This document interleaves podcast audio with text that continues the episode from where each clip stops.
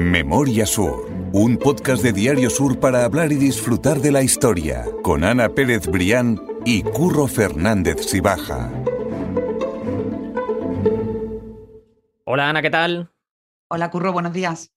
Tenía ganas de, de, retomar estos capítulos que son de mis favoritos y son esos en los que ponemos un poco de cara a muchas calles de Málaga que todos conocemos y que quizás no nos planteamos de, dónde vienen esos nombres. Nos pasaba con Molina Lario y Armengual de la Mota, de los que ya hablamos en, otros capítulos, que dejaremos enlazados, y hoy es un, caso más, porque vamos a hablar de la avenida Sor Teresa Prat. Así es. Muchas veces, a, mí me, yo soy la primera sorprendida, porque muchas veces vas paseando por las calles, pues eso, Sor Teresa Prat, sobre todo los, menos conocidos, pero que sí forman parte de nuestro escenario cotidiano, ¿no? Pues eso, pues tú hablabas de Molinario, de Armengual de la Mota, Sor Teresa Prat, de la que vamos a hablar hoy, y tú dices, ostras, ¿quién está detrás de, estas calles, ¿no? Y en el caso de Sor Teresa Prat, bueno, pues fue una mujer muy importante también en la vida Mm, caritativa de Málaga y, bueno, y vamos a recuperar su historia. A mí particularmente la, vida de Sor Teresa Prat, aunque tengo que decirte también que no hay muchas referencias biográficas, pero bueno, es fascinante porque fue una, una mujer, una monja, que se dedicó toda su vida al cuidado de niños.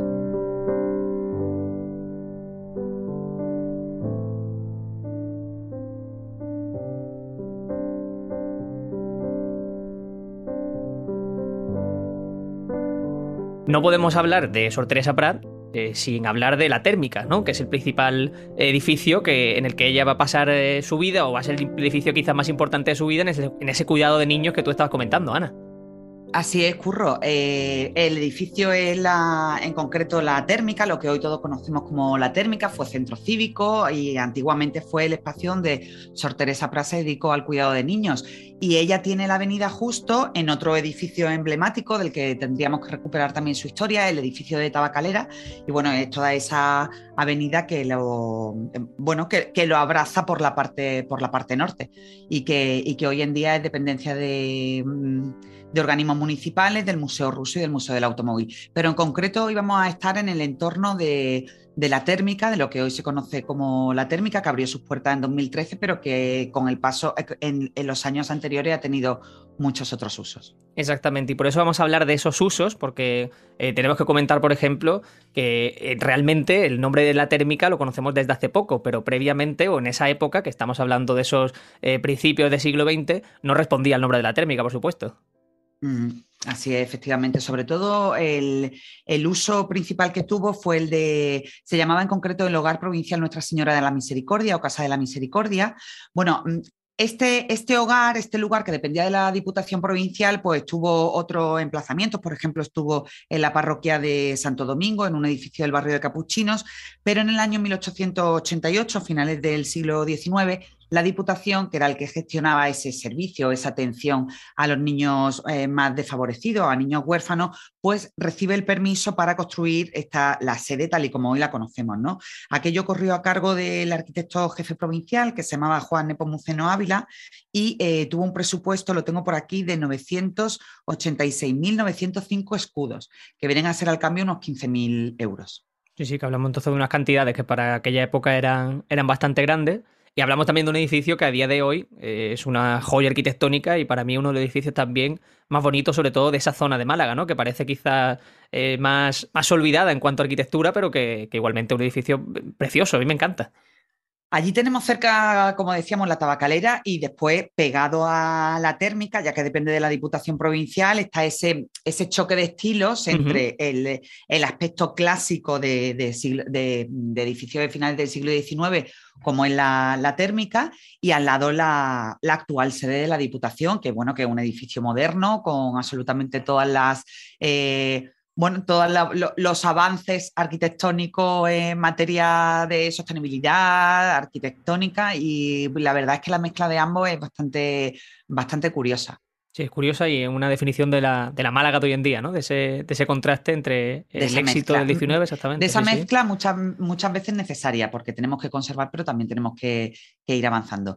Y en concreto, Curro, el, lugar del que vamos a hablar hoy, del lugar donde Sor Teresa Prat pues, estuvo cuidando a esos niños desvalidos, sobre todo huérfanos de la guerra civil, también había muchísimos niños eh, que eran, huérfanos del barrio de Welling, del que ya hablamos aquí en uno de los podcasts. Eh, pero sin embargo, bueno, también lo hemos comentado eh, muchas veces en los podcasts, los avatares históricos muchas veces no solo sirven para cambiar el nombre de las calles, sino también para cambiar de usos a edificios emblemáticos. Fue este el caso y entre los años, por ejemplo, 1800, 1908 y 1909, pues este, este hospital, de la, este hogar de la misericordia, pues fue dedicado a, eh, a, un hospital de sangre o de campaña durante la guerra de Marruecos. Ahí se atendía bueno, pues a, a, las personas heridas y durante ese breve paréntesis, pues sí dejó de dedicarse a los niños, pero rápidamente, una vez que terminó la contienda, pues recuperaron ese uso para, para los más pequeños. Eso es, porque hablamos de los años 1908, 1909. Tú comentas en ese artículo que eh, la guerra hizo que ese edificio que todavía no estaba acabado tuviera que, ser ese uso de, hospital de campaña. Y finalmente, al final fue cuando ya se, utilizó para ese fin inicial que tenía, que era el de hospedar a los, niños más necesitados de Málaga. Y eran los niños conocidos como los niños de la calle de la capital. Que, no sé por qué tenía que ser hombre o, no sé exactamente si sabemos quiénes eran o a qué tipo de personalidad respondía.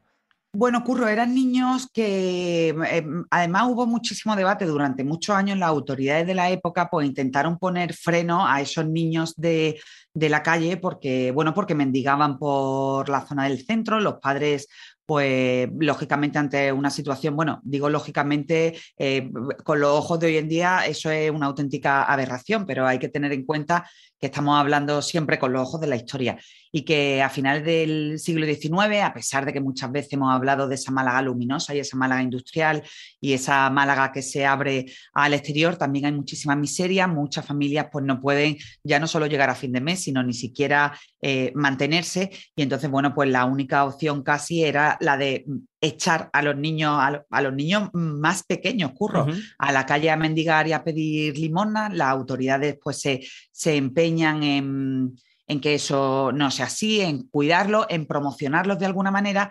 Y precisamente, bueno, pues este lugar que Sor Teresa Prat pues, dirigió durante 30 años era uno de esos espacios donde se recogía a los niños que pedían limosna, niños que no, que no tenían ninguna atención por parte de su familia o que directamente no las tenían. Entonces, bueno, los más mayores pasaban directamente a esta Casa de la Misericordia y los más pequeñitos, hasta los seis años, pues estaban en, también en ese espacio, pero en un lugar que se conocía y además mucha, mucha gente que nos esté escuchando aquí lo reconocerá que se conocía como la gota de leche. Claro, eso es lo que yo quería que tú me explicaras, porque yo solo he escuchado en casa, pero no sabía identificar muy bien qué era la gota de leche, qué era el hospicio, no, no, sabía identificar muy bien qué era cada cosa, o sea que la diferencia era por la edad realmente. Claro, por la edad, los más pequeñitos, casi, casi incluso lactantes, pues iban directamente allí a, ese lugar, bueno, pues donde se le daba una atención especial hasta que ya eran un poco más autónomos y pasaban directamente al hogar de la, de la misericordia.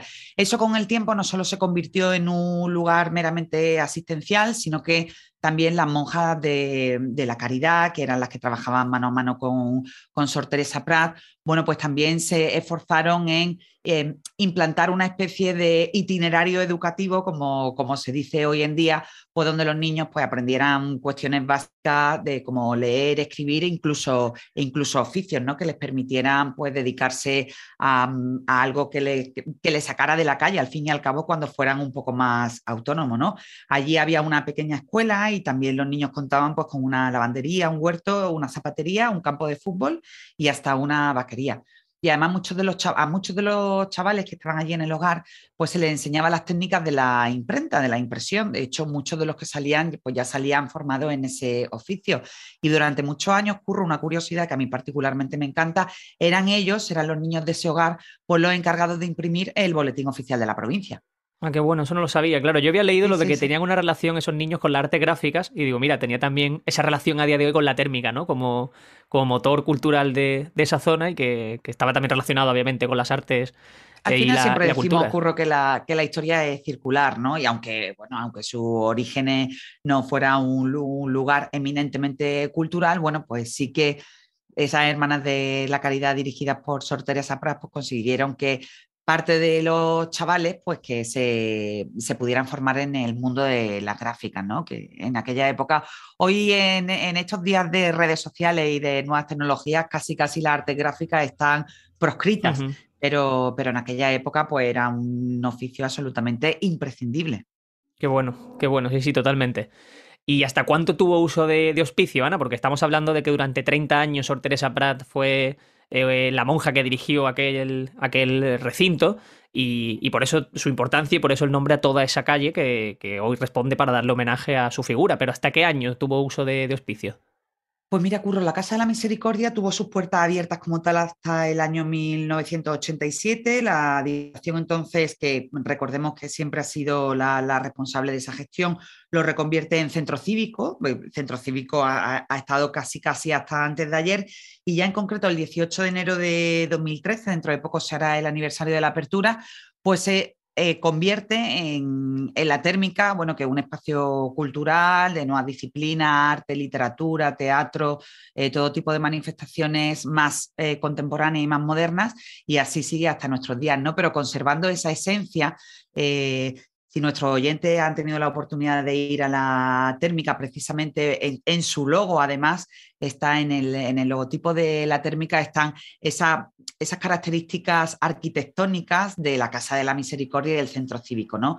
Esos suelos en damero, eh, conserva muchísimo, muchísimo sabor. Bueno, el patio central, que es una preciosidad. Y mm, a mí me gusta pasear por la térmica porque, porque sigue conservando esa esencia casi casi de orfanato, ¿no? Los pasillos muy largos, eh, las puertas grandes que daban habitaciones inmensas y, bueno, siempre me gusta a mí particularmente jugar con ese viaje en el tiempo y imaginarme cómo tuvo que ser aquellos años con, con tantos niños allí recogidos, ¿no? No, no, es para escenario de una película, sería estupendo. Y de hecho hay una foto en ese artículo que dejamos siempre vinculado en las notas del podcast, en el que se ve la foto, creo que es de 1954, y en esa foto se ve perfectamente eh, las niñas jugando en ese patio. Un grupo de niñas, un grupo de niñas uniformadas, sí, sí, un grupo de niñas uniformadas vestidas todas de blanco. Niñas pequeñitas, no creo que tuvieran más de 5 o 6 años jugando en el patio, y a lo lejos, si la gente se fija se ve una monja de la caridad también vestida de blanco y, bueno, es una, imagen evocadora sobre todo también porque aquello salvó a muchos niños que de otra manera se hubieran convertido en carne de calle. Qué bueno, no, no, me parece interesante que ya situemos en el mapa quién fue Sor Teresa Prat y qué es lo que fue antes la térmica, antes de la que conocemos a día de hoy. Y como nos ha quedado un poquito corto, vamos a contar seguir otra historia, Ana, si te animas, así que si quieres, vamos allá con otra historia. Pues cuando tú quieras, Curro.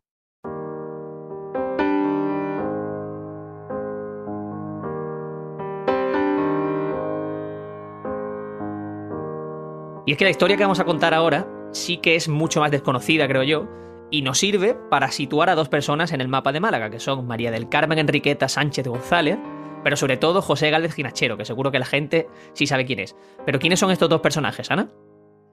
Pues mira, estos dos personajes, eh, efectivamente, empezamos por el ginecólogo José Galvez Ginachero, una persona Em, absolutamente fundamental en la Málaga de finales del siglo XIX. Llegó a ser alcalde de Málaga. Acuérdate, Curro, que hace poco le dedicábamos un podcast a Teresa Piazu, que fue la primera concejala mujer del Ayuntamiento de Málaga en torno al año 1904 y que llegó precisamente a política de la mano de José Galvez Quinachero, que decidió aceptar el cargo de alcalde de Málaga y que se dedicó a la ciudad durante unos años, sin olvidar pues su verdadera vocación, ¿no? que fue la, medicina. Entre los muchísimos, muchísimos hitos de don José Galvez Ginachero, que es el alma mater del Hospital Galvez, que lo tenemos en calle Cister, junto al frente de, de la catedral, pues estuvo el salvarle la vida a esta niña que se llamaba, como tú dices, María del Carmen Enriqueta Sánchez González, pero que probablemente muchos de nuestros oyentes eh, habrán escuchado en casa como la niña de la ciencia. ¿Y por qué vamos a hablar de, ella hoy también? Porque antes nos estábamos refiriendo a la Casa de la Misericordia y, bueno, yo creo que también la historia de, María del Carmen, pues sí entronca eh, muy bien con esa forma, ¿no? También de cuidar y de atender, eh, lo estábamos diciendo hace, hace nada, hace unos minutos, a esos niños eh, desfavorecidos que no tenían recursos. Ella cruza su camino, afortunadamente y gracias a la providencia, con José Galvez Ginachero, en concreto el 13 de julio de 1898, en el Hospital Civil Provincial San Juan de Dios. allí ingresa la madre de esta niña, que se llamaba eh, María González Enríquez. Ella tenía 28 años y era muy conocida, curro en las calles de Málaga precisamente por vivir de la caridad y por tener y por, y por pedir limosna, ¿no? Ella se queda embarazada de su marido, que también era muy conocido en la ciudad. El marido era ciego, se llamaba Antonio Sánchez. Y bueno, bueno, pues la, madre de la niña de la ciencia tenía una mm, mala salud de hierro, como, como se dice hoy en día, ¿no? Tenía una, dicen las crónicas de la época que tenía una joroba muy, eh, muy prominente y que también tenía muchos eh, problemas respiratorios. En ese contexto, ella ingresa en el, en el hospital para, para, dar a luz o para ser atendida en julio de 1898 y bueno, pues está la suerte de que en ese momento atienda el parto o atienda a la, a la mujer el doctor Galvez Ginachero.